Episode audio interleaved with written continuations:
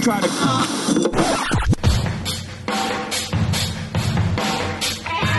Fora da caixa. Fala galera, sejam bem-vindos ao agora episódio número 26 do Fora da Caixa, podcast com foco em ideias de investimentos fora do comum na Bolsa de Valores. Meu nome é Murilo Breder, sou analista de ações da Levante Ideias de Investimento e no episódio de hoje falaremos com o cara da tese de urânio, Marcelo Lopes, gestor da L2 Capital Partners.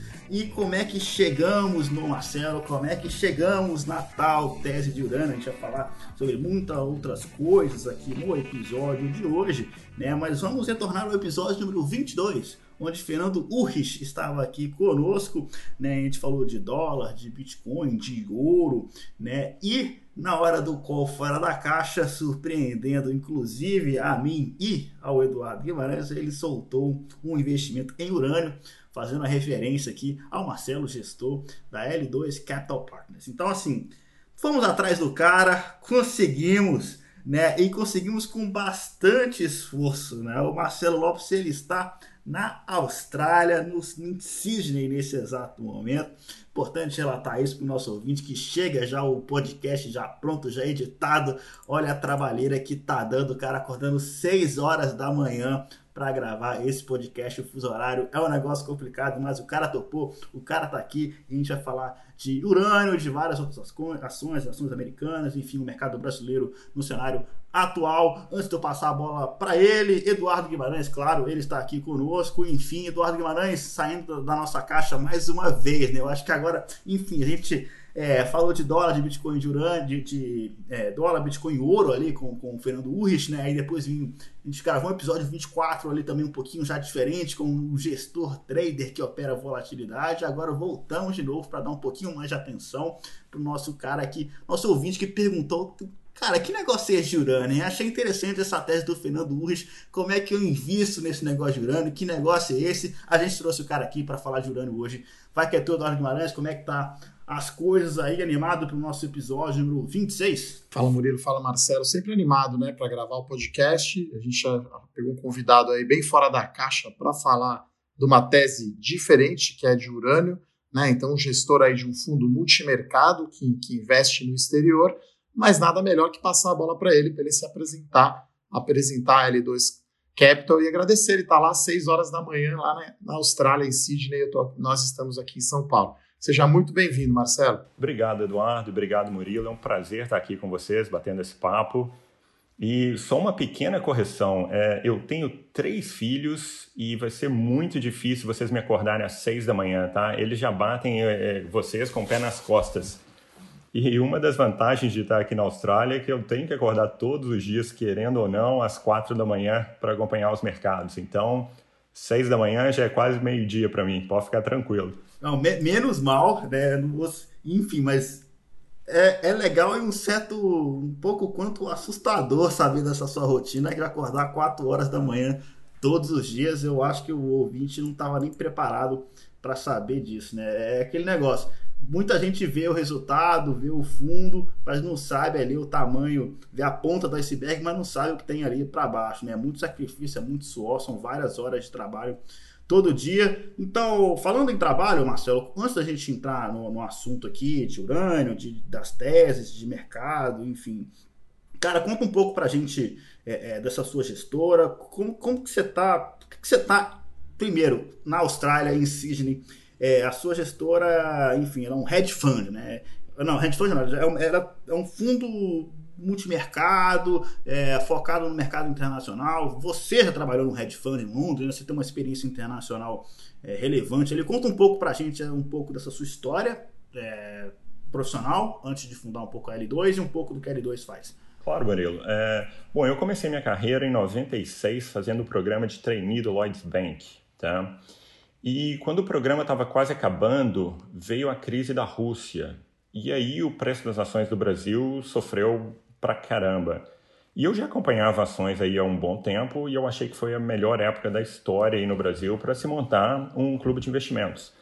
Então eu pedi demissão do Lloyds, fui para uma corretora em BH chamada Cita, super bacana o pessoal lá. e eu montei um clube de investimentos. É, esse clube de investimentos foi potencialmente um dos mais rentáveis do país, né? Ele, ele subiu aí mais de 200% no período, até meados de 2000, e não porque eu, eu fosse um gênio, muito pelo contrário, mas é porque as ações estavam tão baratas que não tinha outro caminho para elas seguir a não ser para cima. Uh, por volta, em abril mais ou menos, eu comecei a ver que o, o mercado estava bastante caro, os fundamentos do Brasil deteriorando, e eu decidi que eu precisava de mais informações. Então, eu, eu saí da, da. Eu fechei o clube de investimentos, devolvi o dinheiro para os cotistas e fui para a Espanha fazer um MBA lá, no Instituto de Empresa. De lá eu fui para a Finlândia, fiz uma especialização em finanças e por fim fui para Londres trabalhar e pagar a conta porque não ficou barato não, né? E em Londres eu trabalhei num dos maiores hedge funds do mundo, que era Gartmore, focado em mercados emergentes. E meu trabalho era viajar por todo lugar exótico do mundo buscando oportunidade de investimento. Então, Malásia, Coreia, Rússia, México, Egito, Brasil, claro. E é, quando a gente montou a L2, a gente resolveu seguir a mesma toada, ou seja, buscar oportunidades de investimento. Só que ao invés de focar somente em mercados emergentes, a gente busca oportunidades de investimento no mundo inteiro. Eu acredito que a gente vai falar agora sobre, sobre a tese de urânio, mas é, essa é uma oportunidade de investimento que eu nunca vi igual. E olha que eu mexo com mercados emergentes há, há quase 20 anos e, e, e, essa tese é realmente muito interessante. Marcelo, mas antes de a gente entrar é, nas teses, né, se puder falar um pouquinho da gestora, então assim, é um fundo multimercado é, que investe no exterior, mas tem um fundo aqui no Brasil também, então o nosso ouvinte aqui que quiser investir aí nos fundos, da, nos fundos né, da casa, da L2, fala um pouquinho é, da, da filosofia, né, de quais ativos e se tem aqui no Brasil e tem lá fora também. Claro, Eduardo. É, a gente tem hoje é, três fundos na casa, é, um fechado, é, a gente tem um fundo é, exclusivo para investir em urânio, esse é um fundo offshore, ele, é um, ele tem um ticket de entrada um pouco mais alto, que são 250 mil dólares, mas ele está fechado no momento, tá? A gente talvez o reabra no final do ano. É, esse fundo, obviamente, está indo super bem, a tese de urânio está tá caminhando bem, então, poxa, os investidores estão super felizes. E há pouco tempo a gente montou um multimercado aí no Brasil também. É, ele tem cerca de três meses, também está indo super bem. E esse multimercado pode investir até 20% no exterior. Então a gente está aproveitando esse momento para fazer alguns investimentos em empresas de urânio que a gente conhece, acredita do, no potencial. Enfim, aproveitamos outras oportunidades no mercado também. Bom, entrando então no urânio, né, que acho que é um, enfim, a tese aí talvez vocês ficaram mais conhecidas, é a tese mais diferente, talvez mais fora da caixa que a gente tem até agora aqui no, em 26 episódios, aí um pouco mais de seis meses. Vocês compram, então, ações de empresas mineradoras, né, que o urânio é um metal, né, principalmente usado aí em usina nuclear, ou vocês operam, por exemplo, urânio futuro ou, ou ETFs, como que aí você, o fundo, investe nessa tese de urânio, aí já levantando a bola, claro, para você explicar aí qual que é o racional dessa tese que você acha aí tão, né, a relação risco-retorno aí talvez que mais chame a atenção aí, né? Claro. Bom, Eduardo, a gente investe através de ações de mineradoras, tá? E a gente faz isso porque a gente acha que a relação risco-retorno é extremamente favorável no caso delas. Só para você ter uma ideia do que, que eu estou falando, no último bull market que teve no, no setor de urânio, as ações da Chemical, que na época era a maior do, era a maior do setor, ela tinha minas nas melhores jurisdições possíveis, que, que, que são Estados Unidos, Austrália e Canadá. Teve duas das maiores minas responsáveis por mais de 90% da produção dela inundadas. Ou seja, ela produziu muito pouco e teve um custo muito grande para limpar aquela bagunça toda. Por isso mesmo, ela teve a pior performance de todas as ações do setor, e ela subiu cerca de 1.400%. A, a média do setor subiu entre 3 e 10 mil por cento. Aí teve ação que subiu 15, 20, 28, e tiveram as ações da Paladin que subiram 90 mil por cento. Então, quando esse setor anda, ele anda com uma força absurda e uma velocidade incrível, tá? É, é um setor, obviamente, extremamente volátil, mas a gente Bom, a gente pode até falar mais tarde sobre volatilidade, é um tema que eu, que eu, que eu queria até mencionar para vocês. A gente não se preocupa muito com volatilidade, a gente se preocupa com o retorno. E eu acho que os retornos nesse setor hoje vão ser absurdos.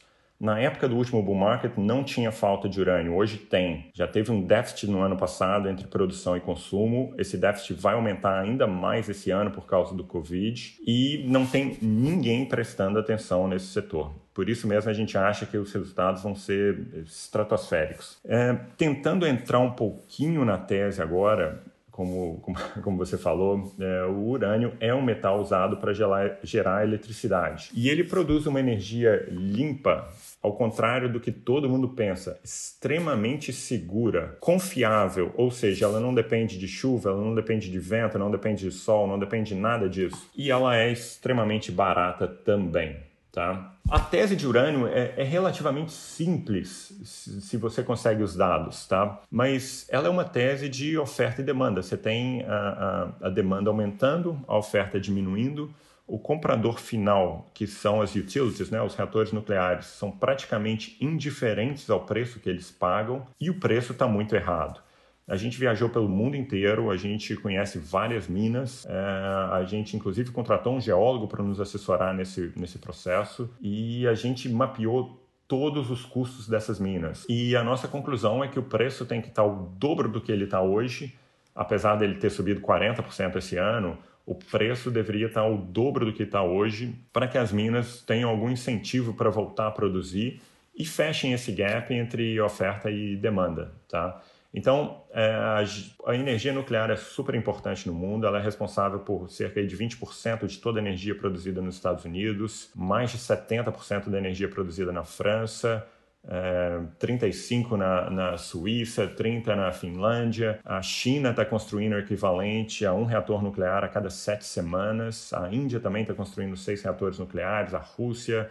Enfim, é um mercado em crescimento e ninguém está prestando atenção. E, Marcelo, o lado positivo né, da tese de urânio, eu acho que assim, o pouco que você fala já dá para entender o quanto que é importante. Né? Só para resumir aqui, é, é Acho que a energia atômica é a mais barata, é a mais segura, é a mais barata e é a mais sustentável, né? Assim, é porque a energia solar ela não produz de noite, mas o urânio você consegue produzir 24 horas é, por dia, né? Durante 7 dias por semana. É, então dá para entender por que, que o urânio talvez seja tão demandado assim. Mas não é só isso não, Murilo. É, é, energia solar, ela produz na hora que você depende, você, você precisa de menos energia. Então, a eólica, você não tem a menor ideia quando ela vai produzir. É, então tem, tem, uma, tem um problema muito grande com, com, essas, com essas fontes de, de energia. Eu não estou falando contra elas, não, elas têm o um lado positivo também, mas elas não são confiáveis, tá?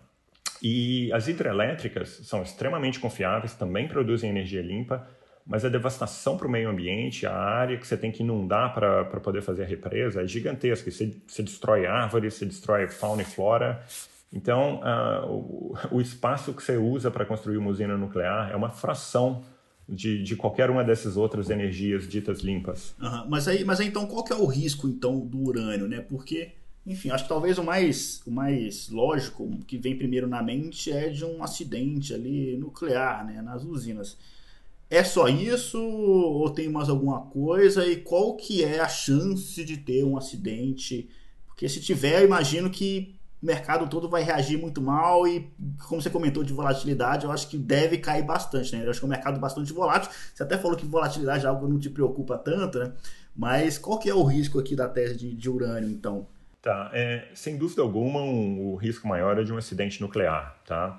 Agora, Murilo, acidente nuclear não é uma coisa que acontece todo dia, não. Foram três na história, um com vítima, que foi Chernobyl.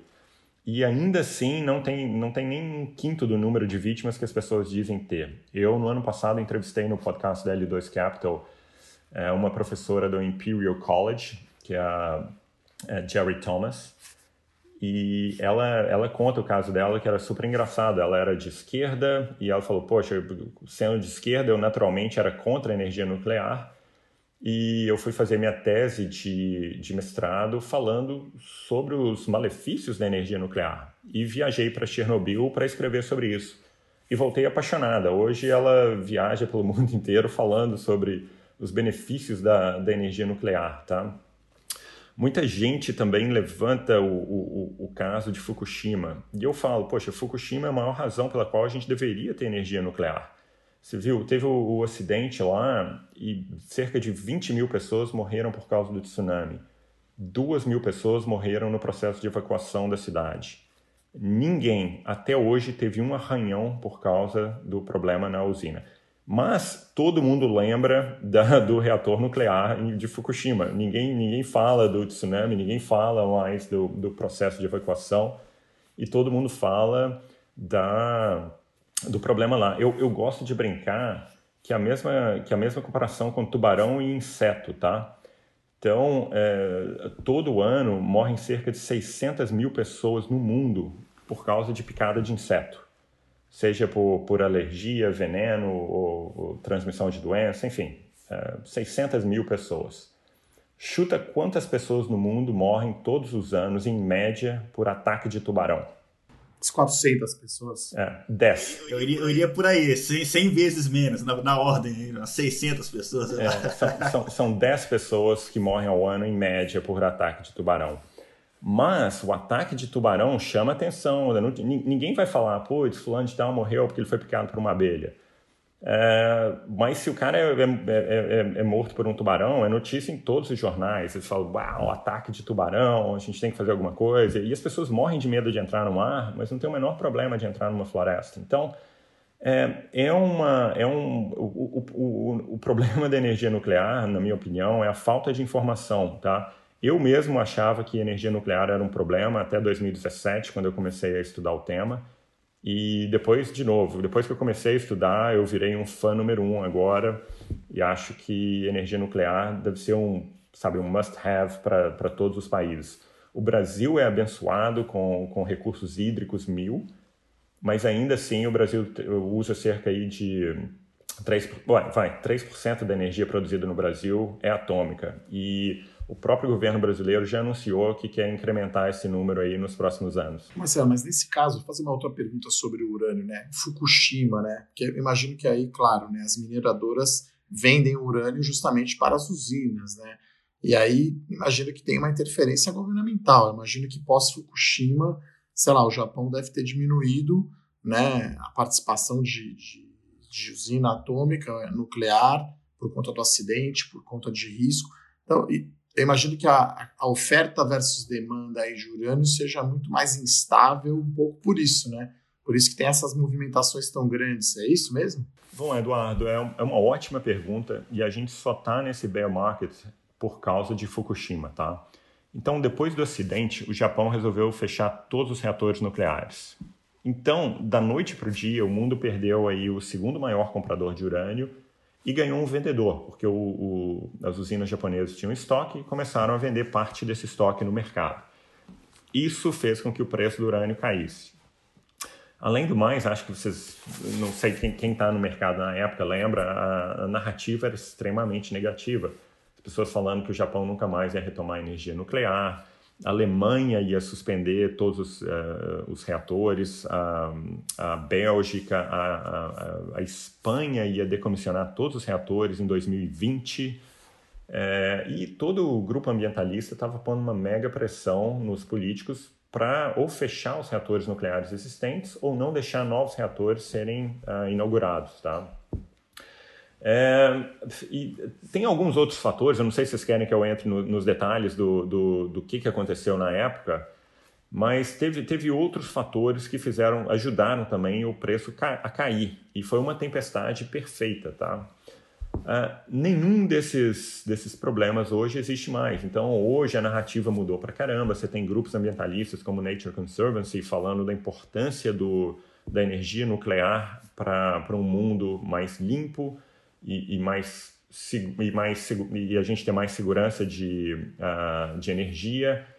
É, o Japão mesmo, que baniu todos os reatores, já voltou atrás, tem nove reatores funcionando, dois vão ser religados aí no, no começo do ano que vem, em janeiro e março. Tem mais 17 com pedido de aprovação, estão construindo mais um, já anunciaram que querem chegar em 2030 com pelo menos 20% de energia atômica no mix total de energia. Então, é, o, todos os pontos que eram negativos para o urânio uh, e que fizeram o preço do urânio desmoronar não existem mais hoje, tá? Pra você ter uma ideia, o bear market em urânio foi tão forte que na época tinham mais de 500 empresas minerando e prospectando urânio. Hoje tem cerca de 40, e, ou seja, mais de 90% das empresas desapareceu. É, os estoques estão na nas mínimas, é importante falar dos estoques, se vocês me, me permitirem, porque o, vamos, vamos, vamos começar com carvão. O carvão você consegue minerar hoje e daqui a duas, três semanas ele está pronto para ser usado no alto forno, tá? O urânio demora dois anos do momento que ele sai da mina até ele entrar num reator nuclear. No processo ele é transformado em gás, ele é enriquecido, ele é produzido em pellets, posto em fuel rods para depois entrar num reator nuclear. Então, é, se um, um, um, reator nuclear precisa de urânio em 2022, ele já está atrasado para comprar hoje. É, 2022 é just in time para eles, tá? Ele, ele, ele, tem que correr agora para fechar essa conta. E a gente acompanha o estoque dessas uh, utilities e elas estão nas mínimas históricas. Hoje, os Estados Unidos estão com cerca de dois anos de estoque, o que é o just in time, e as europeias estão com dois anos e meio, mais ou menos, tá? Então, não precisa de muito para muito acontecer para a gente ver um, uma explosão no preço. E o preço do urânio, só para você ter uma ideia, no, no último bull market ele estava na faixa de 13 dólares, 12, 13 dólares a libra. E fizeram uma pergunta para os participantes do mercado, quanto que eles achavam que ia estar o preço do urânio dois anos depois, dois, três anos depois. E a média achou que o preço do urânio estaria 15 dólares. Uh, se a gente olhar três anos depois, o preço do urânio chegou a bater 140 dólares. Então, eles erraram assim, como, só por 10 vezes. E, e, e, por que, que eles erraram? Porque, como eu mencionei antes, o, os reatores nucleares, né, as utilities, são praticamente indiferentes ao preço que elas pagam. O, o, elas precisam que o urânio seja entregue nas especificações combinadas, na data combinada. Preço não é um problema, tá? Imagina aqui, você vai gastar aí 8, 10 bi de dólares para montar um reator nuclear. E ainda vão dizer que você, você, montou o reator nuclear mais ineficiente do mundo. Ele vai precisar de 500 mil libras de urânio todo ano para rodar. Tá bom, se o, se o preço do urânio tiver 25 dólares, que é o que estava aí no começo do ano, você vai gastar 12 milhões e meio de dólares para comprar o combustível essencial para rodar seu reator. Se o preço do urânio quadruplicar for para 100 dólares, você vai gastar 50 milhões de dólares para comprar o combustível essencial para rodar seu reator. 50 milhões de dólares comparado com 10 bi é um erro de arredondamento, tá? Não, não, não faz cócegas.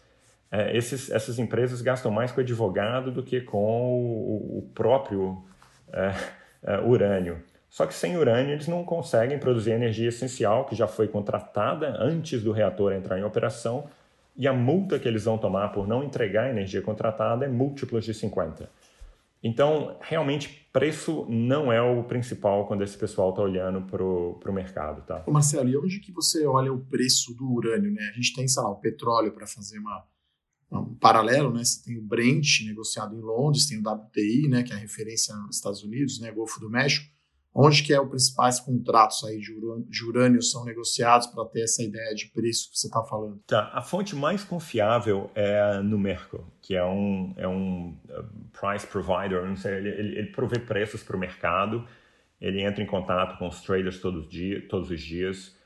Uh, e, e, tem uma ideia de onde que está o preço, tá? É um serviço pago, uh, eu acho que o preço as pessoas conseguem uh, pegar diretamente no website da, da Numerco, mas, enfim, o preço que as pessoas estão vendo ali é, o, é, o, é no mercado spot, tá, Eduardo? E é importante fazer essa distinção, porque o mercado spot é, é uma fração do mercado a, do mercado a prazo, do mercado a termo, né? como, como é conhecido o, o, os mercados de contrato de urânio. Porque é, como que funciona esse mercado? Normalmente o reator nuclear já assina um contrato aí, ele fala, olha, eu vou entrar em operação em 2023, então já vou começar a comprar o urânio que eu preciso agora. Assina um contrato com uma mineradora para me fornecer urânio aí de 2023 a 2028, por exemplo. E vamos supor que chegue em 2025, eles produzam um pouquinho mais de energia porque houve algum problema com alguma dessas eólicas ou solares ou algo assim, e eles demandam mais energia de um reator nuclear. Tá bom, o, o, o reator nuclear vai no mercado spot e compra aquele pouquinho a mais que, que, que ele usou para completar o estoque dele, tá? É, então, o mercado spot é usado simplesmente para acertar as pontas, vamos dizer assim. A maior parte do volume é feito no mercado a termo. Só que, como não houve negócios, uh, vai, em, em, em, tamanho decente nos últimos dois anos e meio, as pessoas estão prestando muita atenção no mercado spot. É como se. Eu, eu nem brinco que é o rabo abanando o cachorro, não. É o rabo abanando o elefante. É, o mercado spot é praticamente irrelevante nesse mercado total, mas é ele que está ditando o rumo do, do negócio. É, o mercado spot está subindo aí esse ano, vai, uh, cerca de 40%, mas ainda assim é, a gente acha que o mercado a prazo tem que subir muito mais. Para você ter uma ideia, é, a Chemical, que é a, maior, a segunda maior do mundo hoje, né, ela já anunciou, já anunciou que não tem a menor intenção em assinar contrato algum abaixo dos uh, high 40s, né, que seriam uh, perto aí dos 50 dólares. E várias outras mineradoras já falaram que o preço mínimo para eles assinarem contrato é na faixa aí de 60, 70 dólares. Uh, então, sabe, é, é, um, é, uma tese que a gente precisa ter só paciência. O, a gente sabe dos riscos, o risco é um acidente atômico até lá, e ainda que venha um, um acidente atômico, a gente acha que o impacto vai ser baixo.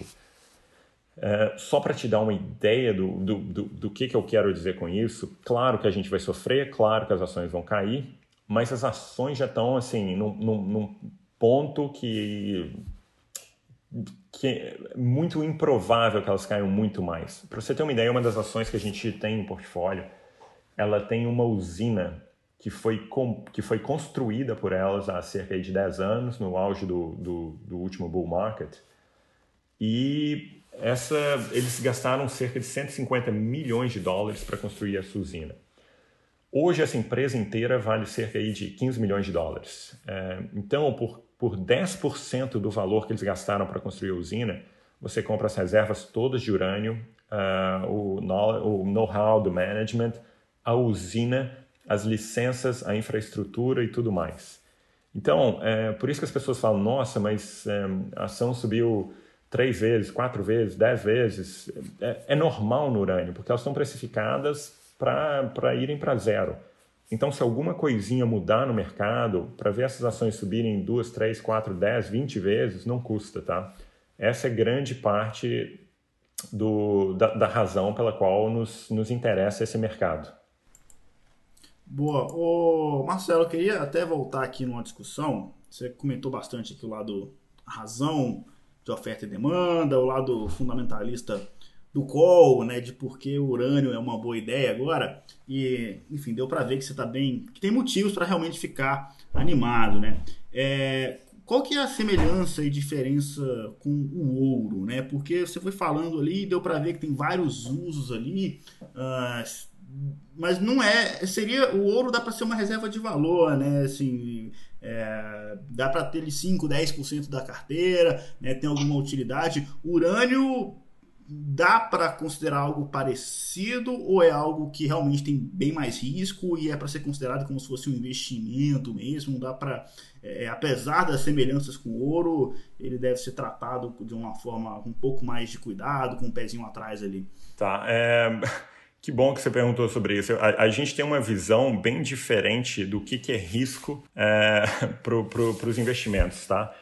Só para você ter uma ideia do, do que, que eu estou falando, eu, Marcelo, tenho mais de 70% do meu patrimônio investido em urânio, tá?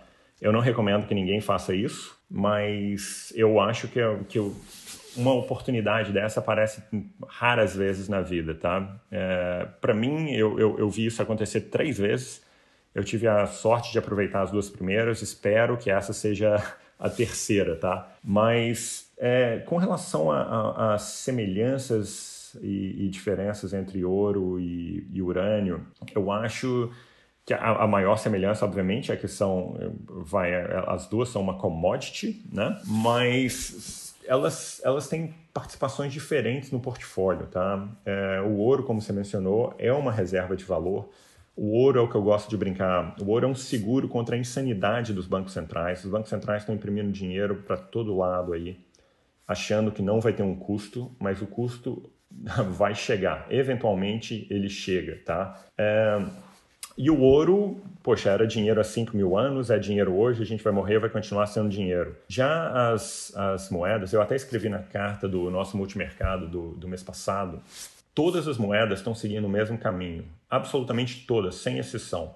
E esse caminho termina num abismo. O que tá, a diferença entre elas é que, por exemplo, o bolívar venezuelano está indo a 120 por hora, o, peso argentino está indo a 90, o real brasileiro está indo a 50, o dólar está indo a 10. É, todos estão na mesma estrada, todos vão chegar lá. Todos, todas as moedas têm, tendem ao, ao seu valor intrínseco, né, que é zero. E justamente porque os governos podem imprimir sem dó nem piedade, e eles fazem isso, a moeda perde valor. Já o ouro, você não consegue imprimir ouro. O ouro você tem que minerar. E naquela, naquela barrinha de ouro estão inúmeras horas de trabalho, tem gasto com energia, tem gasto com equipamento, tem gasto com transporte, tem gasto com refino. Então, naquela barrinha estão armazenados uh, algum valor, tá? Só para você ter uma ideia do que, eu estou falando, na época de Jesus Cristo, com 30 gramas de ouro, você comprava uma túnica, sandálias, uma cinta e uma bolsa. Hoje, com 30 gramas de ouro, você compra um terno, um cinto, um sapato e uma pasta. Ou seja, o dinheiro de verdade não perde valor com o tempo. Já o dólar americano, que é a moeda de referência para todo mundo, já perdeu mais de 90% do seu valor desde a fundação do Fed em 1913. O real brasileiro, que é a melhor moeda que, que eu já passei por, por é, já perdeu mais de 80% do seu valor de, de, de compra com relação ao dólar, desde a, sua, desde década de 90. Então, contra, contra o ouro, o, o, o, problema é muito pior. Você vê que o ouro nos últimos três anos aí já subiu mais de 150% em reais. E, e se os governos continuarem imprimindo dinheiro, a tendência é que o ouro suba.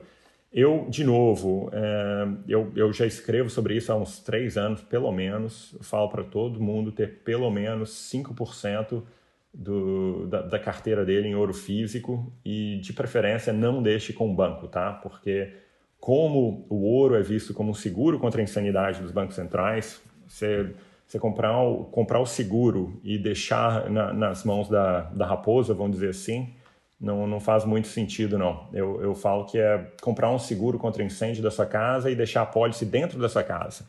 Se, se pegar fogo, a pólice vai junto e, e já era. Então, de preferência, ouro físico fora do banco. É interessante esses disclaimers, né, Marcelo? Então, você falou que tem 70% do seu patrimônio investido, mas não recomendaria. Aqui a gente sempre fala isso, o foco do podcast é muito ações, então a gente sempre fala, parece óbvio, mas olha, pessoal, não é para colocar todo o seu dinheiro em renda variável. Nesse caso, então, em ações mineradoras de urânio, mais ainda, né? Quer dizer, a gente está falando aqui do, do fundo, né? Até essa carta aí que o Marcelo mencionou né? Tá no site, né? L2 Capital. É, depois até a gente vai colocar é, l2capital.com.br, vamos pôr no nosso Twitter, né? Fora da caixa. É bem sempre legal, a gente sempre fala, né? É, dos materiais, né? Já que esse podcast a ideia principal é justamente conteúdo aí para os nossos ouvintes, né? Eu vou fazer uma outra tecla SAP aqui, ele falou bastante do mercado spot, né? Como se fosse o mercado à vista, né? E o a termo que ele comentou um prazo mais longo que as mineradoras né, vendem para as, as usinas né, atômicas comprarem urânio. Devolvo aí para o Murilo.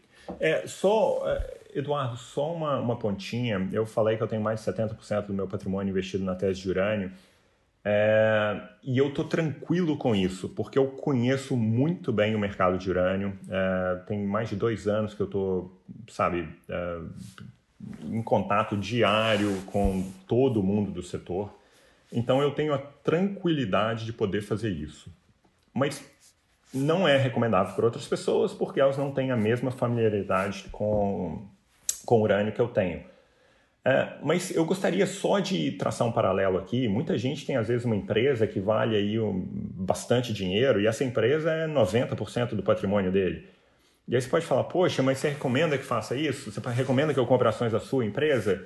Eu falo, não, é, eu conheço o meu negócio, eu faço isso há bastante tempo, eu sei quais são os riscos e eu acredito no meu negócio. Mas nem por isso eu vou diminuir, eu não vou vender uma participação da minha empresa só porque ela é uma grande parte do meu patrimônio, tá?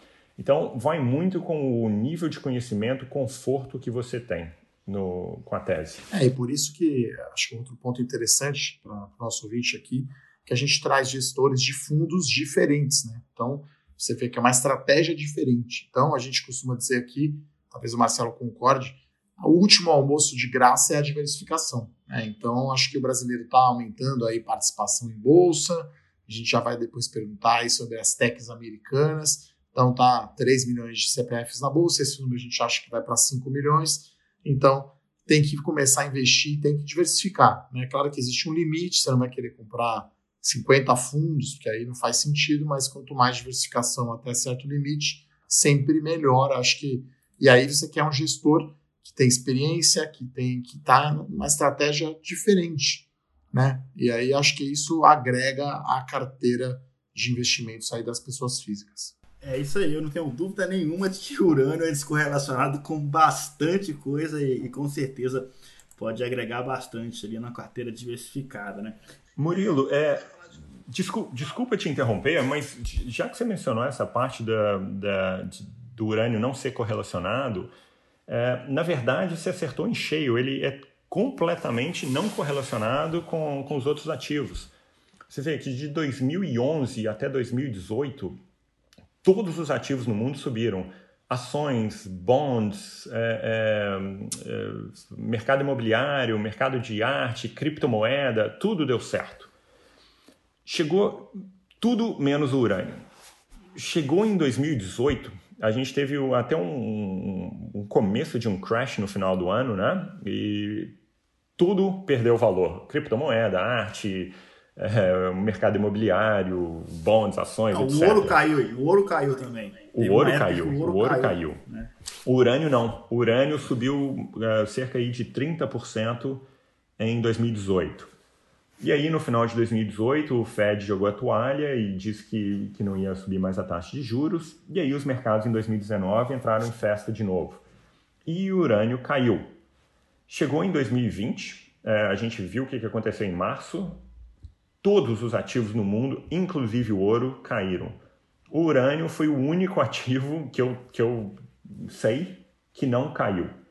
Então, é, é, é uma. Ele não só não caiu, como ele subiu, né? Então, ele é um, como, como até mesmo como um ativo não correlacionado para ter em portfólio, ele é uma, uma, uma parte essencial para os investidores, tá? Obrigado até por mencionar isso. Ah, de nada. É, enfim, é por isso que a gente faz a pauta aqui para poder seguir aqui e poder falar as partes importantes também das teses, né? Eu queria, o, o Edu até falou aqui agora de tech, é, eu queria voltar a puxar para esse lado aqui, né? Já que eu vi até uma entrevista sua um pouco mais antiga, de janeiro de 2019, nem é tão antiga assim, né? É, e naquela época, em janeiro de 2019, antes de toda essa história aqui, né, de Banco Central imprimindo dinheiro a rodo, de é, problema aqui no coronavírus, enfim, antes disso tudo, já falava que o mercado estava caro, estava perigoso, que tinha vários riscos no mundo inteiro. Isso em janeiro de 2019. Como é que você enxerga esse cenário? Agora, você acha que ficou ainda mais delicado? Murilo, é, eu já vi coisa na minha vida, mas o que a gente está vendo hoje eu nunca vi antes. É, naquela época, na minha opinião, o mercado já estava bastante caro. E o que aconteceu de lá até aqui é que mais dívida foi criada e o mercado ficou ainda mais caro, tá?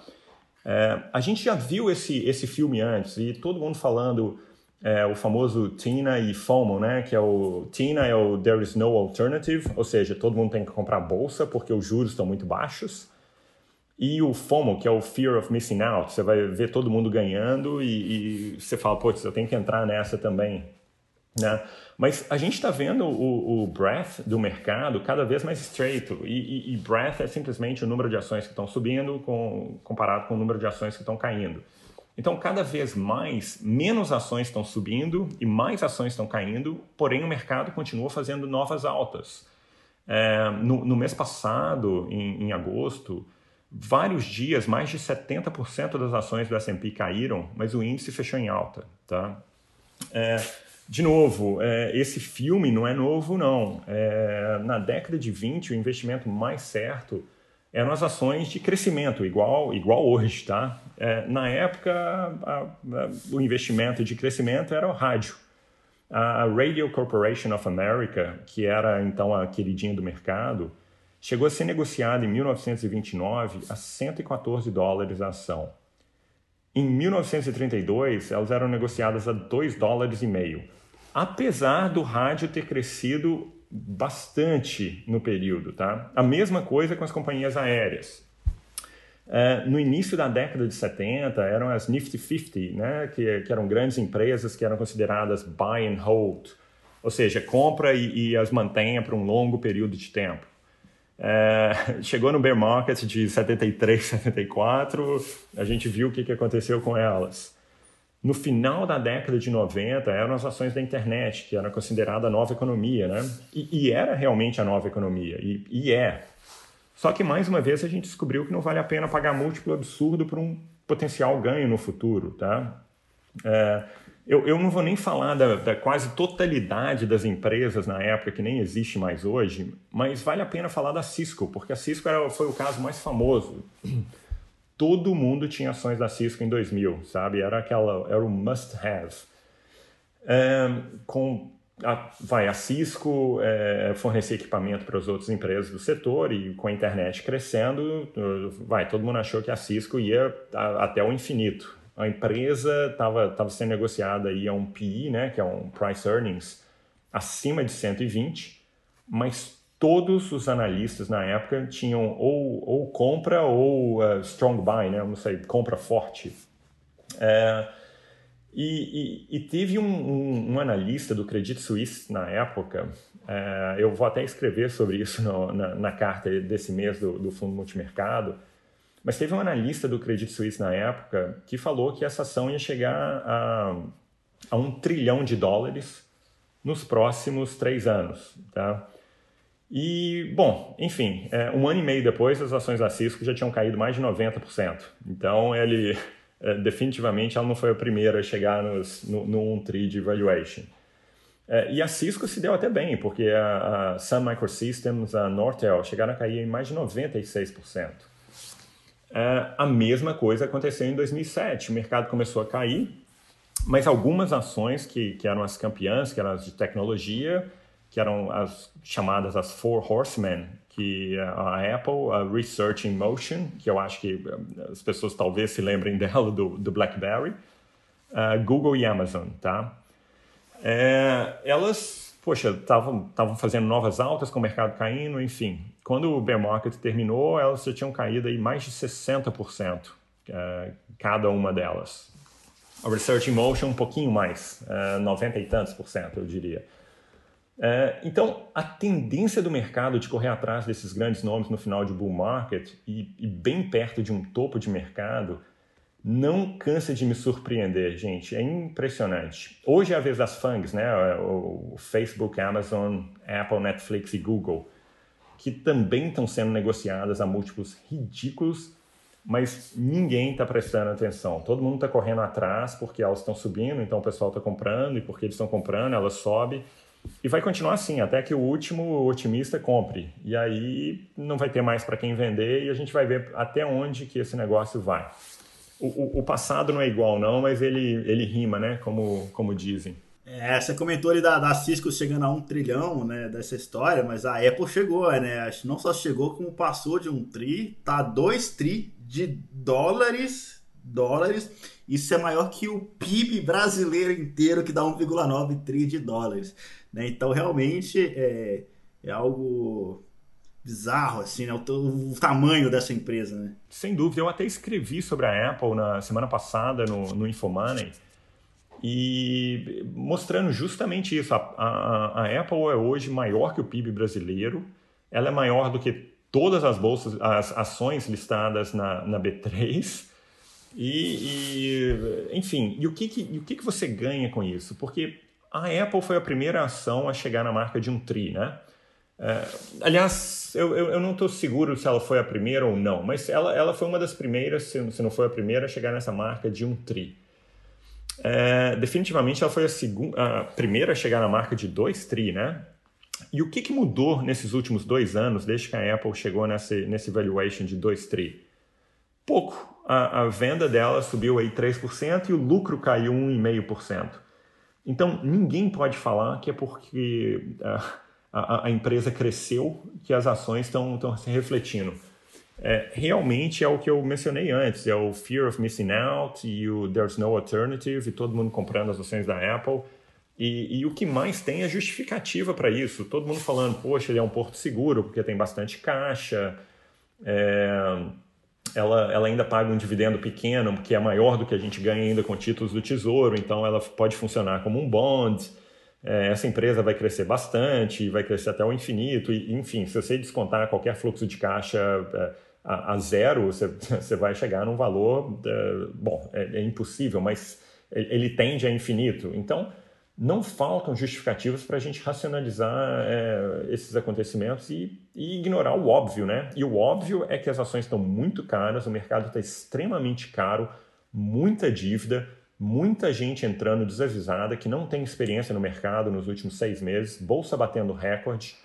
Essa é a receita para um desastre, tá? Eu já tinha falado isso há algum tempo, eu volto a falar isso hoje porque a gente está vendo uma, um deslocamento muito grande de, de pessoas sem experiência entrando na bolsa justamente na, nas máximas históricas. E, e, até no Brasil também, tem muita gente entrando aí perto das máximas históricas. Uh, enfim, eu, eu, eu recomendo cautela, a não ser que você saiba muito bem o que você está fazendo, eu recomendo cautela aos investidores, tá? Agora não é hora de correr risco, agora é hora de manter patrimônio próprio Eduardo Guimarães falou isso, né? É, você falou isso, né, Eduardo? É, eu ia, eu ia dizer que, assim, é a hora. Agora, BDR, né? Foi uma medida boa que a CVM colocou. E aí, a partir de amanhã, né? A gente está gravando aqui na segunda-feira, dia 1 de setembro, os investidores, pessoas físicas normais, que não são qualificados acima de um milhão de reais, vão poder comprar os BDRs, né? Então, essa BDR da Apple, da Tesla, da Netflix, enfim, estou olhando aqui no ano a Nasdaq está subindo 30%. Né? Então, a sua visão, então, hoje é, nos fundos aí de vocês, vocês têm posição de tech americana ou não tem? Porque eu sempre falo para o Murilo, às vezes a gente comentando alguma ação tá cara, mas não dá para operar vendido, não dá para shortear, né? Porque aí tem esse componente que você é, comentou do fear of missing out, né? Então, como eu acho que a nossa visão aqui muito recurso de pessoa física vindo para a bolsa por causa do não há alternativa, Selic de 2, você vai ter que correr mais risco. E aí concordo, né, que tem muita gente ainda que não tem a educação financeira, não tem o conhecimento. Então eu tenho a visão que BDR vai bombar, a liquidez vai aumentar muito. Agora, enfim, a bolha, se é que ela existe, está lá nos Estados Unidos, né? E a própria Apple, e aí para devolver para você ver a sua opinião, já fez um split, né? Então, quando a ação sobe demais e o pessoal começa a desdobrar, né? Até a gente sempre fala isso, né? Quem está ouvindo, desdobramento não gera valor para as empresas, tá? Só diminui o lote padrão ali. É, então, é, é, é, um sinal claro aí que temos, enfim, uma bolha. Que, qual que é a sua visão, é, Marcelo? Olha, até janeiro do ano passado eu falei que o mercado estava caro, mas eu não caracterizei como bolha, tá? Hoje eu posso falar de carteirinha que a gente vive numa bolha, porque a única coisa que faltava para que esse mercado se torne uma bolha é a participação das pessoas físicas e é, aquele movimento de euforia. Eu acho que não tem muito tempo, as pessoas devem lembrar do Bitcoin, 2017, quando ele bateu aí quase 20 mil dólares.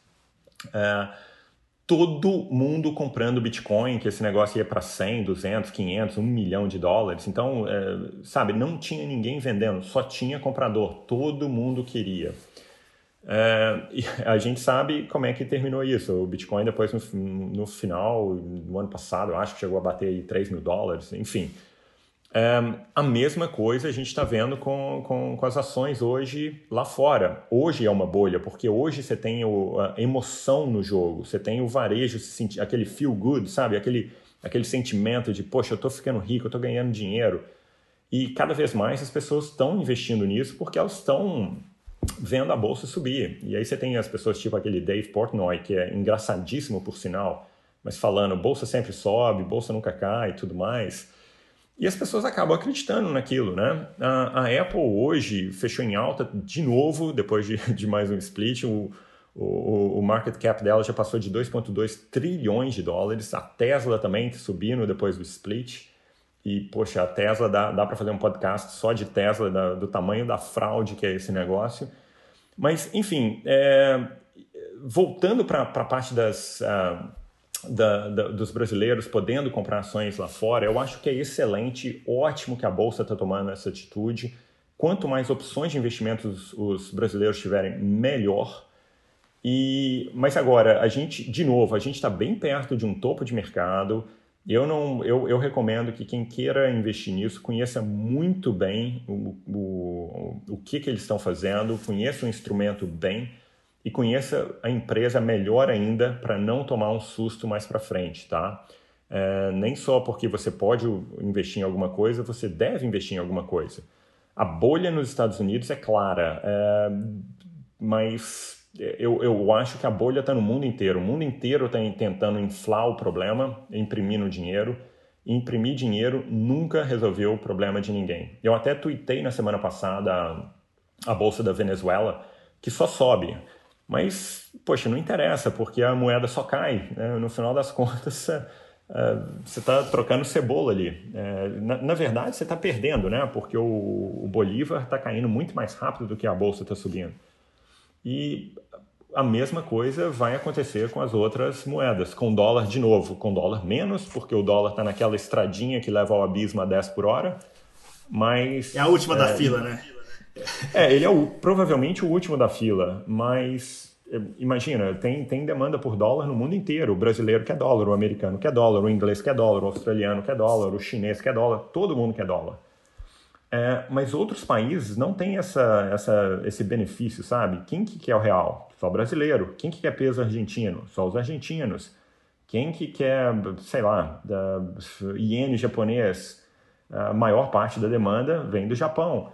Então, é, as pessoas estão tentando copiar o modelo americano, só que os americanos têm uma, uma vantagem muito grande com relação a isso, né? que não, é, não pode ser copiada por outros, é, por outros é, participantes, vai, outros países. E agora que a gente falou de urânio mais profundamente, falamos agora também da Bolsa Americana, de Apple e o Marcelo Lopes aqui categoricamente enchendo a boca para falar cuidado, pode ter uma bolha de fato, né? Eu queria mudar a dinâmica aqui agora para aquele nosso jogo rápido, aquela brincadeira que a gente adora fazer, esse quadro tradicional já desse podcast Mata-Mata. Marcelo Lopes, seja bem-vindo ao bloco. Mata-Mata. É isso aí. Então, assim, eu já vi que você entende muito de urânio, falou bem de ouro, então provavelmente você também entende bastante de commodities de uma forma geral, pelo menos eu imagino, apesar de você não cobrir a, as ações né, é, brasileiras assim com tanto de afinco, talvez, já que o fundo de vocês aí já é um foco bem mais internacional. Quando a gente fala de Petrobras versus Vale aqui, né, a briga de commodities brasileiras, é, você tem alguma opinião formada ali de qual que seria a melhor opção? É, enfim, eu sei que também você entende bastante da situação chinesa, né? A Vale se beneficia bastante disso, a China vindo bem forte. Para pegar a frase do Eduardo Guimarães aqui, a China comendo aço, né? Então, assim, você tem uma opinião é, é, acerca desse mata-mata tupiniquim, porque daqui para frente a gente vai só falar de ações gringas e de ouro, de Bitcoin, enfim. Esse mata-mata brasileiro qual lado você fica? Falando sobre Petrobras primeiro, tá? É, eu acho que o petróleo deve ter uma alta forte uh, nos, vai, a partir do, do, do, ano que vem. Por que isso? É, com o bear market violento que a gente viu agora esse ano, há poucos meses, vários projetos foram engavetados e várias empresas fecharam as portas nos Estados Unidos, especialmente no shale, tá? E o shale era usado vai, basicamente para cobrir um excesso de demanda por petróleo. O que, que vai acontecer? Se essa demanda voltar, ou pelo menos voltar em parte no ano que vem, eles não vão ter de onde tirar esse petróleo. Então, é, o, pra, pra, uma vez que você fecha um posto de petróleo, é muito improvável que você volte a operá-lo, tá? Porque o custo para você explorar de novo fica, fica proibitivo, a não ser que o preço seja muito melhor do que o preço é, que, que você estava é, praticando antes. É, então, de novo, se houver uma pequeno, um pequeno aumento na demanda por petróleo, eu acho que o preço do petróleo pode voar no ano que vem. Tá? Então, nesse sentido, seria interessante ter alguma exposição ao petróleo. Porém, a Petrobras, sendo brasileira, comandada pelo Estado brasileiro e tendo, tendo visto aí os caminhoneiros mandando e desmandando no preço do, do, do, do combustível aí no Brasil, eu não sei se a Petrobras iria se beneficiar muito desse movimento, tá? É, já a Vale, eu acho que o minério de ferro está bem precificado, não, é, não dá para falar até onde ele vai subir.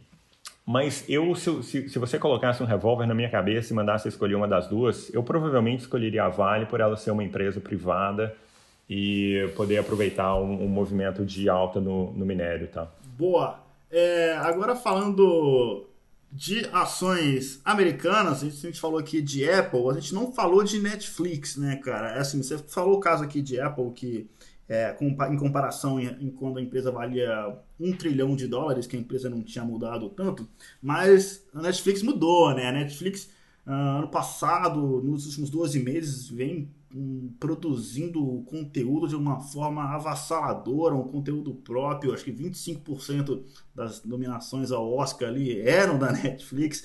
Então, assim, é uma empresa que é, se provou vencedora, né? Nada, ninguém derrubou a Netflix. E, e assim, uma tese que eu achei bem interessante né, da IP, assim, os caras comentando, justificando a tese no Netflix, né? Falando que na verdade a concorrência ali do setor é, é, assim não é uma concorrência né que Netflix e Disney por exemplo estão em nichos diferentes né a Amazon Prime também é algo que vem para somar ao conteúdo ali é, do, do cliente Prime da Amazon enfim são coisas diferentes mas eu também já sei que você já foi bem crítico ali também a Netflix. Eu queria, apesar de não necessariamente significa que você tem alguma posição em uma dessas duas empresas, mas esse mata-mata de Apple versus Netflix, se você tivesse que escolher sair de cima do muro nesse mata-mata, qual lado você fica?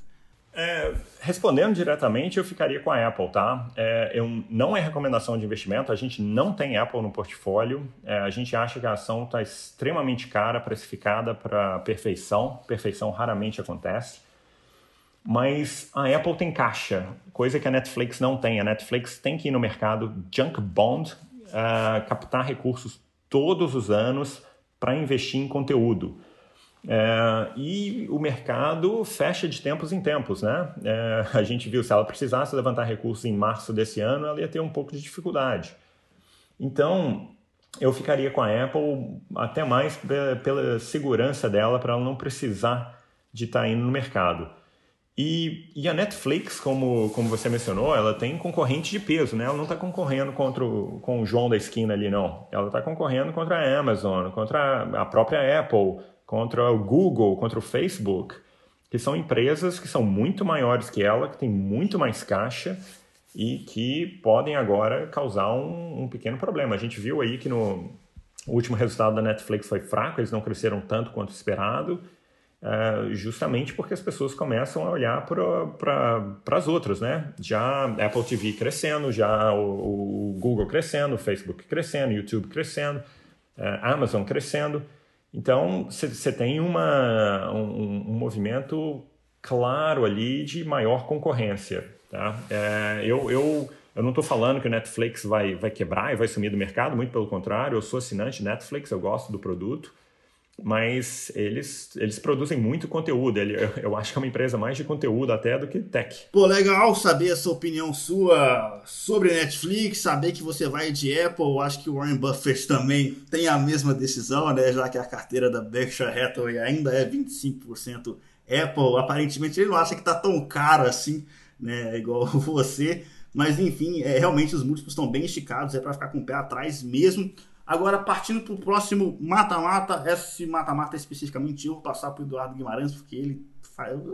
É bom deixar ele participar de vez em quando, né? Eu já faço mata-mata aqui quase todo, deixa ele perguntar de vez em quando, esse mata-mata ele quis colocar no roteiro. Vai que é tua, Eduardo Guimarães. Não, é que a gente fala muito de empresa de tecnologia americana, né? E vamos falar um pouco de e-commerce, né? Acho que aqui no Brasil a gente está vendo né? Acho que as cinco maiores altas, quatro são varejistas, né? Então Magalu, Via Varejo, B2W.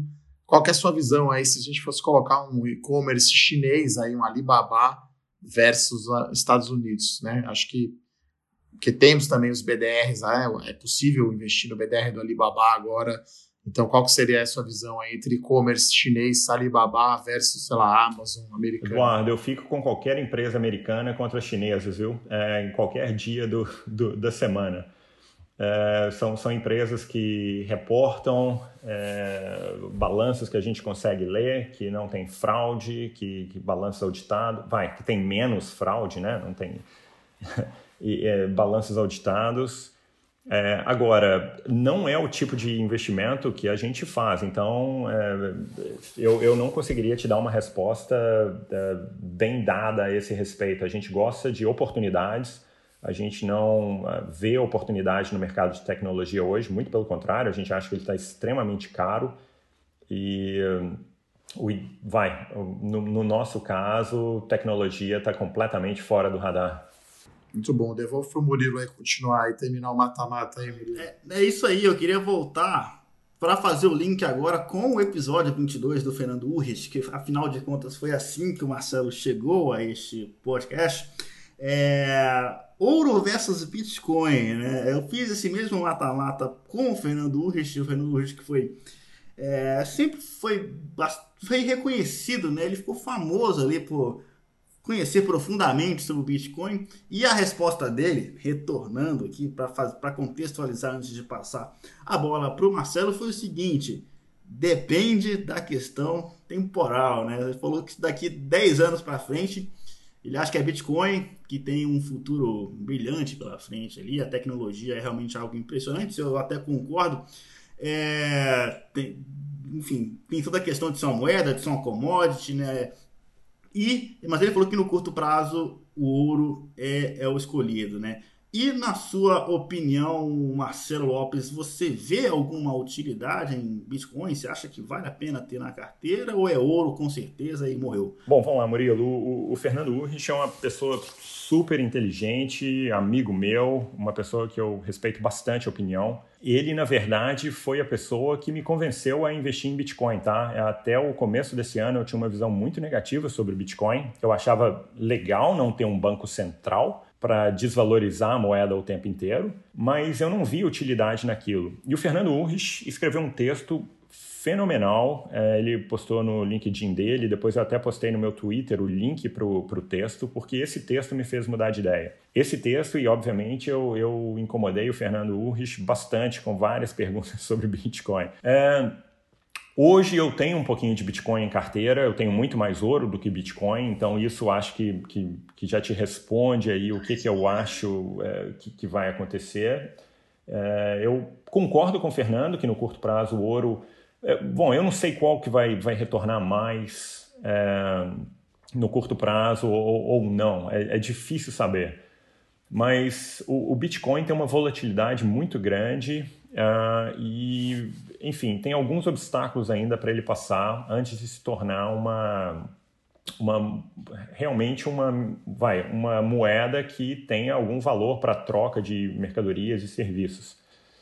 Agora, é, eu tenho conversado com muito fund manager aqui da Austrália, com vários de Singapura e Londres, e vários deles estão comprando Bitcoin. E eles não estão comprando um ou dois Bitcoins, não. Eles estão comprando um volume uh, razoável, tá?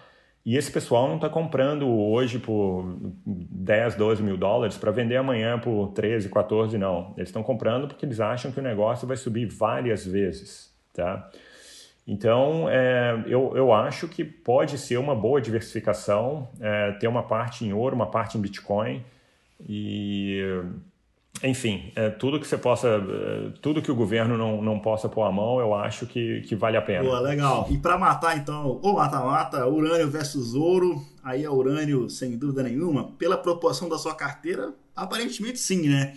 Apesar, apesar do, lado, do lado positivo do ouro ali, que você já falou bem da, da, da moeda, da commodity, né? Correto. Olha, são, são, são coisas diferentes, depende qual é o objetivo da pessoa. Se ela quer uma proteção de patrimônio, eu acho que o ouro seria melhor. Se ela quer um investimento um pouco mais apimentado, que a gente acha que vai ter um retorno fantástico pela frente, seria urânio.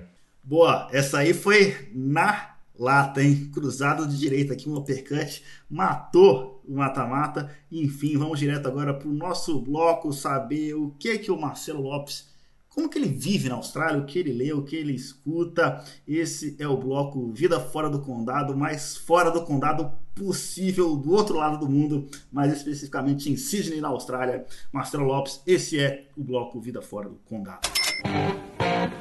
Vida fora do condado. Então, Marcelo, conta um pouco. Da... Você já começou a contar um pouco da sua rotina aqui pra gente, né? Falou que acorda... é acordado às quatro da manhã pelos seus filhos, então você tem uma família aí. Como é que foi essa decisão de mudar para a Austrália? Você mudou para a Austrália por causa do trabalho especificamente ou você mudou por causa dos. Você sempre quis morar na Austrália e, e aproveitou aí e criou um fundo por aí mesmo? Qual, qual, qual que é a ordem dos fatores aqui? Tá, a, a, Austrália é um lugar super bacana, né? As pessoas brincam que é o Brasil que deu certo. É, o clima é similar, as pessoas são muito mais alegres que na Inglaterra. É, e, e, como eu amei viver na Inglaterra, eu acho que aqui ia ter muito pouco problema. É, na verdade, a gente veio aqui por razões uh, pessoais. Uh, minha, minha filha tem uma doença rara. Na época, não tinha tratamento aí no Brasil, tinha aqui na Austrália. E como minha mulher é australiana, a decisão de mudar para cá foi relativamente fácil, né? É, então a gente veio para cá por razões pessoais, mas estamos super adaptados. Os meninos estão tão, tão adorando e bom. A, parte do fato de eu acordar às quatro da manhã, e não é que meus filhos me acordam, é que eu acordo para olhar o mercado, né? É, mas é, a parte desse acordar às quatro da manhã, o resto da vida aqui é muito boa, muito tranquila. Não, que legal. E aí, assim, eu já vi também em outras entrevistas suas, até mudando aqui de, de, de assunto, né, que a gente fala também desse bloco sobre livro, de filme, de hobby. É, eu já vi, cara, você falar de referências de mercado financeiro de um gestor que tá fora um pouquinho da caixa também, né? E que gestor que é esse aí? Que investidor que é esse que é referência para você, que você acha que é um dos melhores de todos os tempos, como referência de investimento? Porque eu sei que você não vai falar de Warren Buffett, de Howard Marks, que são os nomes das figurinhas mais carimbadas que a gente já tem aqui, que todo mundo sabe do mercado financeiro. Né? Claro. Olha, eu, eu, eu, eu, vou te falar o, gestor inspirador para a nossa tese de urânio, tamanha concentração, tá? É, que foram os Chandler Brothers, que são os maiores e melhores investidores de todos os tempos e ninguém nunca ouviu falar neles. É, eles têm um track record que é quase duas vezes melhor do que o do Warren Buffett. E, enfim, eles querem ficar no anonimato e eles estão no anonimato. Eu já tive algum contato com eles, eles um deles está em Singapura, né? E são pessoas muito fora da caixa. Para você ter uma ideia, eles uh, começaram uh, a parte de investimento deles há muitos anos, quando a Inglaterra estava devolvendo Hong Kong para a China. Todo mundo achou que Hong Kong ia afundar e que ia ser o, o final, mas eles acharam que não. Eles fizeram a due diligence deles e acharam que estava todo mundo errado. Então eles foram para Hong Kong, compraram propriedades lá e, poxa, ganharam uma tonelada de grana. Logo em seguida, eles descobriram uma ação de telefonia uh, na América Latina chamada Telebrás, que ninguém estava prestando atenção também. E imagina, eles, esses, uh, esses irmãos são da Nova Zelândia, tá? São dois irmãos da Nova Zelândia. Como, como, qual é o nome deles? Chandler Brothers. Chandler Brothers, ok. Uh, e aí eles investiram pesado na, nas ações da, da Telebrás eles viram essas ações caírem aí 50%, ficaram tranquilos com a posição, mas dois ou três anos depois eles estavam vendendo essa posição toda com um lucro aí de seis vezes.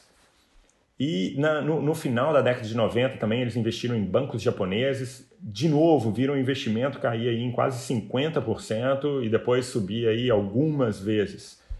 Então, eles, eles, não, eles usam uma estratégia que chama narrow and deep, ou seja, estreito e profundo. Eles escolhem uma coisa cuja a chance de dar certo é muito alta, e se der certo eles vão ganhar muito dinheiro. Eles fazem uma due diligence muito séria naquilo e investem pesado, tá? Eles não, não, não têm essa de, poxa, eu vou pôr 2% aqui, 1% ali, 4% nessa.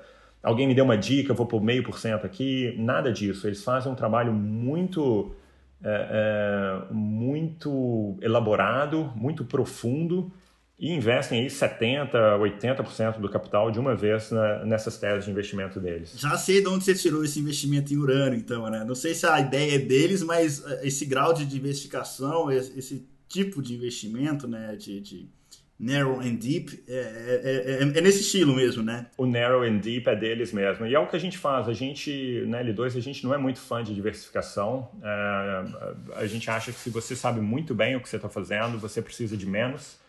É, uma certa diversificação é, é, importante, porque ninguém tem certeza de nada, né? especialmente no mundo de investimentos.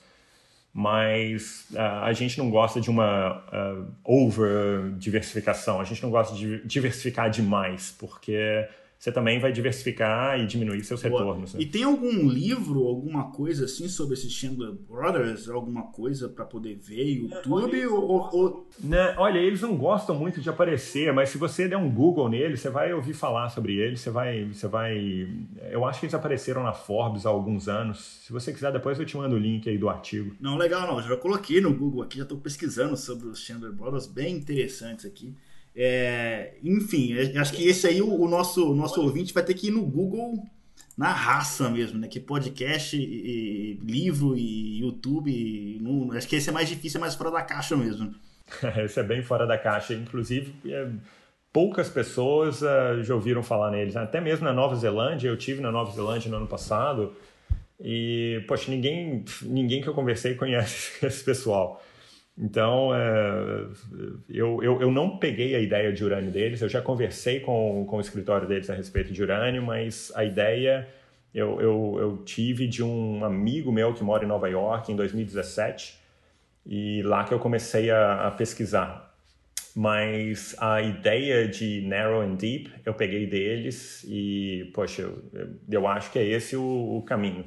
A gente tem que aguentar uh, uma volatilidade grande, mas eu acho que o risco é muito menor. E, e, e, uma confusão que muita gente faz entre volatilidade e risco, que a gente acha que, é, que são coisas bem diferentes, tá? É, volatilidade, é, é vai, é, é, é, simplesmente uma, uma medida, normalmente desvio padrão, que os bancos titulam como risco. Mas nos dias de hoje, modelar risco por desvio padrão é arriscado, tá?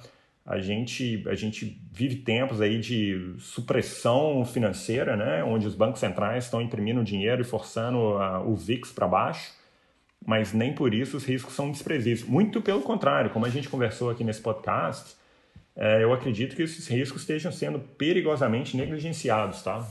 Então, é, a gente prefere uma abordagem mais prática e a gente acha que o risco de um investimento é a chance de se perder dinheiro no longo prazo. Ô Marcelo, é ainda nessa, nesse bloco aqui, vida fora do condado, né?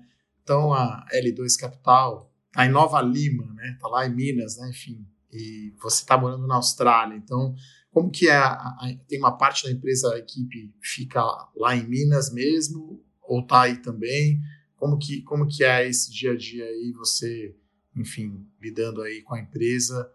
E eu perguntar, né? A Austrália tem muita onda, tal. Você pega onda aí, que, que, tipo de esporte aí que você pratica? Se você gosta, claro, né, de esportes aí na Austrália. Claro, Eduardo. Bom, né, na, na L2 somos três sócios, tá? É, eu moro aqui na Austrália, mas eu vou para o Brasil com uma frequência enorme, três, quatro vezes por ano, todos os anos. Um, eu, esse ano, obviamente, não, mas até, até o ano passado, sim. É, tem um outro sócio que mora nos Estados Unidos e tem um outro sócio que mora em BH e que toca a bagunça toda daí.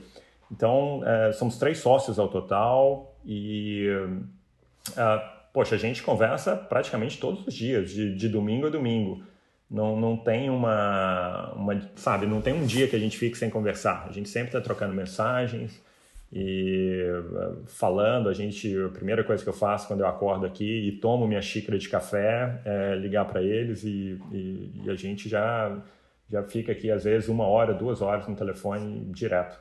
E sobre esportes aí ou hobbies, de repente? Ah, sobre esporte é, é não, eu não pego onda aqui não. Eu Eu, eu acho que eu não tenho muito talento para ficar em pé numa prancha, não. Mas eu, eu, eu gosto muito de golfe. Golfe é um esporte relativamente popular aqui. Então eu, eu tento jogar toda semana. É, sempre que, que eu posso, eu, eu dou uma fugidinha aqui e nem que seja nove buracos, eu tento, eu tento é, vai jogar. E, e, também eu gosto de pedalar com meus meninos, né? A gente tem, tem uma aqui é cheio de praça e e tem muita área verde, então a gente sempre faz uma. Eu passeio com os meninos aqui de bicicleta, é sempre muito Pô, divertido. Bem, bem, fora da caixa, né? O Edu perguntou de surf, que eu sei que ele curte pegar uma onda, e se rebateu com golfe, que é o primeiro convidado que fala de golfe neste podcast.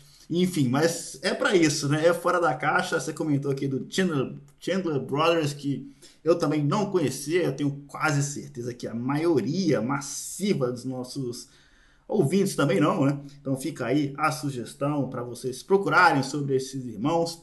E enfim, e depois dessas duas coisinhas fora da caixa, né? Chandler Brothers e agora Golf, chamou o gatilho aqui para o último bloco deste episódio. Este é o Call Fora da Caixa. Call Fora da Caixa.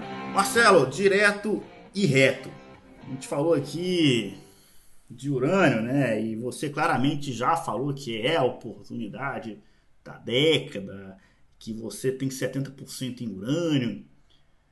O cara que gostou da ideia de investir em urânio, qual é a melhor mineradora, a melhor forma para o cara investir em urânio, dando nome aos bois agora? Né? Você tinha comentado de Chemical, né, que não é, eu acho, pelo que eu pesquisei no Google aqui, acho que o nome é Cameco, né, se falar em português claríssimo aqui, né, é, não é Chemical de, de química, né, enfim, você falou, falou da Chemical, qual é a outra, outras mineradoras aqui que você gosta? Qual é a melhor? Ou você acha que para o cara que gostou da tese, que quer investir em urânio, que não vale a pena você fazer um, stock picking ali de, de mineradoras de urânio, mais fácil aí de ETF mesmo?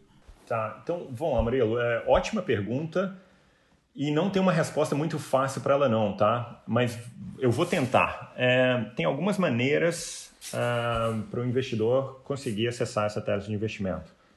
A primeira é, como você mencionou aí por último, investir em uma ETF. Essa é, seria uma das maneiras que eu não recomendaria das pessoas fazerem. Por quê? Um, que as ETFs têm várias empresas lá dentro, muitas delas que a gente já fez due diligence e acha que a empresa é uma fraude e que nunca vai minerar um grama de urânio na história, tá? Além disso, para o ETF crescer, eles acabaram colocando muitas empresas que não têm nada a ver com o setor de urânio ou muito pouco a ver. Uh, para você ter uma ideia, tem Barrick Gold, na, na, a ETF de urânio é URA, né? URA, e ela tem participação em, na Rio Tinto, na BHP Billington, na, na Barrick Gold, Samsung, sabe? Tem uh, Hyundai, tem, tem, tem, coisas ali que, que não se justificam, tá? Então, essa ETF apanhou direto até 2018, ela pegou o bear market todo e chegou no último momento do bear market, ela capitulou e resolveu vender várias mineradoras e comprar essas outras. Então, agora que está tendo um upside no mercado, ela está perdendo todo o upside também. Então, é, essa, essa ETF é um, é, um, sabe, é um desastre e eu não recomendo que as pessoas ah, invistam através dela. Chemical não é recomendação minha, eu só mencionei a Chemical, a Cameco, né? Uh, como a maior do setor na época, hoje ela é a segunda maior. Não é recomendação. Uh, agora, a gente tem um fundo multimercado aí no Brasil que está acessível aos investidores é, a partir de 25 mil reais, então é um fundo bem, bem mais tranquilo que os outros, ele está no BTG Pactual. E, e a pessoa pode investir diretamente em mineradoras lá fora. Agora, Eu falei com vocês que antes tinham mais de 500 empresas minerando e prospectando urânio, hoje tem cerca de 40, ou seja, mais de 90% desapareceu. Dessas 40, a gente conhece todas, a gente já teve com todas, a gente já visitou todas, a gente conversa uh, semanalmente com várias delas, e eu posso te garantir é, bom, eu não sei se eu posso chamar os caras de picaretas, não, mas numa boa parte dessas empresas é, é, é comandadas por pessoas. Más intenções. Que não têm o interesse do acionista minoritário como número um, como gol número um delas, sabe? É, como objetivo número um delas. Então eu ficaria muito longe delas. Outras cujos projetos são, sabe, só vão funcionar se o, se o urânio for para 120 dólares, 130 dólares. Outras que nunca vão produzir nada na vida, mas têm uma equipe muito bacana e são capazes de, de bom, enganar os investidores. Eu não sei se tem uma palavra mais leve para essa, não, mas enfim, é, eu, eu tomaria muito cuidado se eu fosse investidor eu pesquisaria muito bem as empresas antes de colocar o dinheiro nelas, porque, de novo, elas vão contar, vão contar uma, um conto de fadas para o investidor. O investidor vai ficar apaixonado, vai ver que tem, um, às vezes, um board até legal, que é um dos casos que a gente viu, e, mas enfim, o projeto não anda de jeito nenhum. Enquanto isso, o management se paga um salário de, sei lá, um milhão de dólares por ano, enquanto a empresa tem que emitir ações todo ano, diluindo acionista para pagar o salário do management. Então, é, eu, eu tomaria cuidado na hora de, de buscar empresas para investir nesse setor, tá? Não, nem só porque o setor é bom, quer dizer que todas vão, vão se dar bem. Teve, teve ó, tem empresas que a gente que a gente comprou aí esse ano em janeiro que já subiram aí 5, 6 vezes. E tem empresas que já caíram 50%. Então, é, é bom para as pessoas tomarem cuidado com, com esse tipo de investimento, tá? É, nesse caso, deu para entender que realmente algo, enfim, apesar da oportunidade que está na nossa frente aqui, é algo bem complexo, exige, exige um grau né, é, é de cuidado realmente adicional. Então, resumindo, vendendo o seu próprio peixe aqui, a melhor forma é investir no fundo de vocês, né? Já que vocês estão dedicados a isso, já tem ali, já passaram todo o raio-x nas empresas. Qual que é o nome do fundo, então, de urânio aqui de vocês, que está lá no BTG? Se alguém que gostou da tese e quer investir, qual que é o nome? É o Alpha Global, é L2 Alpha Global. Então, se alguém tiver interesse, pode mandar um e-mail para a gente, comercial.l2capital.com.br que a gente responde. Esse fundo ainda não está na plataforma, ele não tem seis meses, ele tem só três. Ele está acessível ao público, qualquer pessoa com conta no BTG pode investir no fundo, mas como ele não está na plataforma, a pessoa tem que mandar um e-mail para a gente, para a gente falar para eles como investir. Tá? É super simples, são dois cliques no mouse, mas é, ele vai precisar fazer isso. Boa. É, Marcelo, Recado final aqui agora, depois que a gente passou por todo esse episódio, falamos aqui profundamente da tese de urânio, falamos aqui pelos Estados Unidos, de Apple, passamos pelo mata-mata, vida fora do condado, com você jogando golfe, falando do Chandler Brothers. Depois de mais de uma hora de bate-papo aqui, recado final para os nossos ouvintes. Se você fosse colocar algumas poucas palavras, algumas poucas frases, o que você acha que nosso ouvinte que está nos escutando até agora deve levar para casa, levar na travesseira, na travesseira da cama ali na hora que ele for dormir. Qual é a mensagem final que você gostaria que o nosso ouvinte ficasse com ela? Claro, é, olha, eu acho que todos aí no Brasil deveriam é, ter uma pontinha do investimento fora do país, tá? O Brasil representa aí cerca de 1% do mercado financeiro mundial então é inocência achar que as melhores oportunidades estão aí. É, é, eu já acho que as pessoas têm, têm casa aí, têm emprego ou empresa aí, é, tem aposentadoria, né, a previdência aí, que na, na, verdade eu acho que é um grande esquema Ponzi, mas enfim, é, pelo menos elas deveriam ter os investimentos em outro lugar. Tá? A insegurança jurídica no país é muito grande, é, por mais que a gente ame o Brasil e eu amo o país, mas é um, é, um, é um país de terceiro mundo, com os problemas de um país de terceiro mundo e pouco acesso a várias teses. Imagina, se, se alguém é, acha que é legal investir em, em, ouro, poxa, a única coisa que ele pode comprar são títulos de ouro aí na, na BMF. Se ele, se ele acha que urânio é um negócio legal, não tem nada para ele fazer. Se ele acha que shipping é um negócio legal, não tem nada para ele fazer. E se ele achar que petróleo é um negócio legal, ele deve ter meia dúzia de ações para comprar, uma com liquidez. E aqui fora você tem uma ação que uma pequena, uma média, uma grande, uma que uma que explora petróleo, uma que faz o transporte, uma que refina, uma que produz, uma que presta serviço. Você pode investir através de bonds, de, de conversíveis, de ações preferenciais, ordinárias.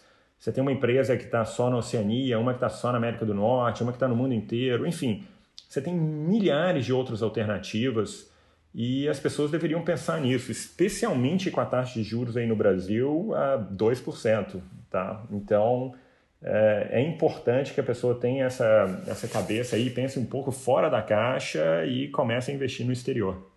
É isso aí. Eduardo Guimarães, algum recado final aqui, agora que você que conheceu mais profundamente também a tese de urânio, é novidade para a gente também, reconheço, né? Eu não conhecia, óbvio, não tem esse grau de profundidade que o Marcelo Lopes tem. Fico grato por ele ter aceitado o nosso convite, ter vindo aqui neste podcast. Alguma mensagem final depois de todo essa show de conteúdo aqui sobre urânio, sobre as bolsas americanas, enfim, um recado final para os nossos ouvintes? É, acho que vou falar o que eu já falei no podcast aqui durante, falar assim, pessoal, diversificação é o último almoço de graça. Então, né, não invista só no Brasil, né, não coloque tudo em ações só brasileiras, ainda que seja talvez algumas ações caras aí na bolsa americana, principalmente as, as, as tech, acho que tem que ter sim parte do, do, do, capital em ouro, em dólar, em ativos de moeda forte. É, e aí, se você for ainda super conservador, como disse o Marcelo, não vai deixar lá o seu seguro com a raposa lá, né? Tem o ouro físico, se você for aí paranoico, achar que tem uma bolha.